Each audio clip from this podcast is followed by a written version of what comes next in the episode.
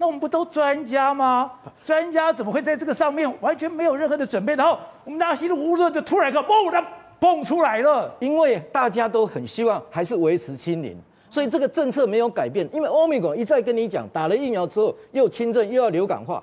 我今天讲保洁，真正重要的不是在看单日你预估说超过十万。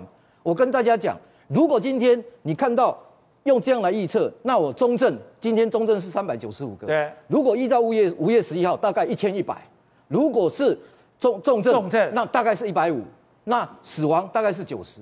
可是我们台湾就是要定这个标准，比这个标准还要更低。为什么？因为如果你现在照这样的水准去看，这样那就没有改善啊。可是你今天你的快筛的供给量改变。你的医疗能量调整之后，你应该致死要下降，所以你要拼的是拼这个，你要把定好你的最重要的重症减害这边目标定出来。像我这样子讲说这个，那我这个当然有科学数据的根据。加坡的说法就是，你家里我都分快筛给你，快筛给你的时候，你在家里面，如果你觉得有，你就不要出来了。而且刚刚讲，你是不是六十五岁，你有慢性病的时候，政府就会马上。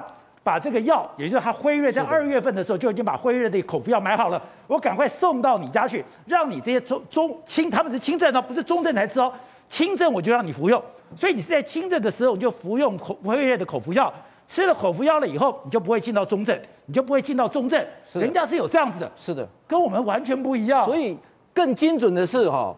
要算到那个口抗病毒药物，其实老实讲，百分之六十的其实也不一定要服药，哦，他就康复了。对，所以你真正要把药物用在那些从轻症变重症，哪些人？今天我们看到你刚才讲的老人、慢性病人、癌症病人，对，每个都要精算。所以他的医疗能量调整之外，还要去精算他整个这个轻重症分流之后，然后住院的人到底什么时候要用药，什么时候要给他给他比较好的治疗，这样的东西呢，你才能够让。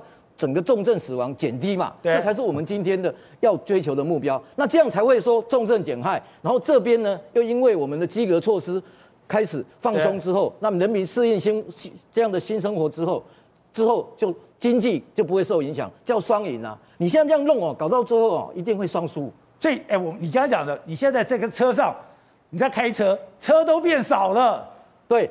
因为你现在人民就是因为对这个数字很敏感，一直看到哇几万几万，其实这些数字平常讲，我告诉宝宝杰哥，很多国家它的流行曲线下去，是因为不是因为自然感染，不是像丹麦这样全部八十九十 percent 这样啊，有些国家到三十 percent，像韩国，它呢在无症状这个地方自然就康复了哦，所以它就不会再造成社会，所以它不需要再对这些能量上面产生浪费。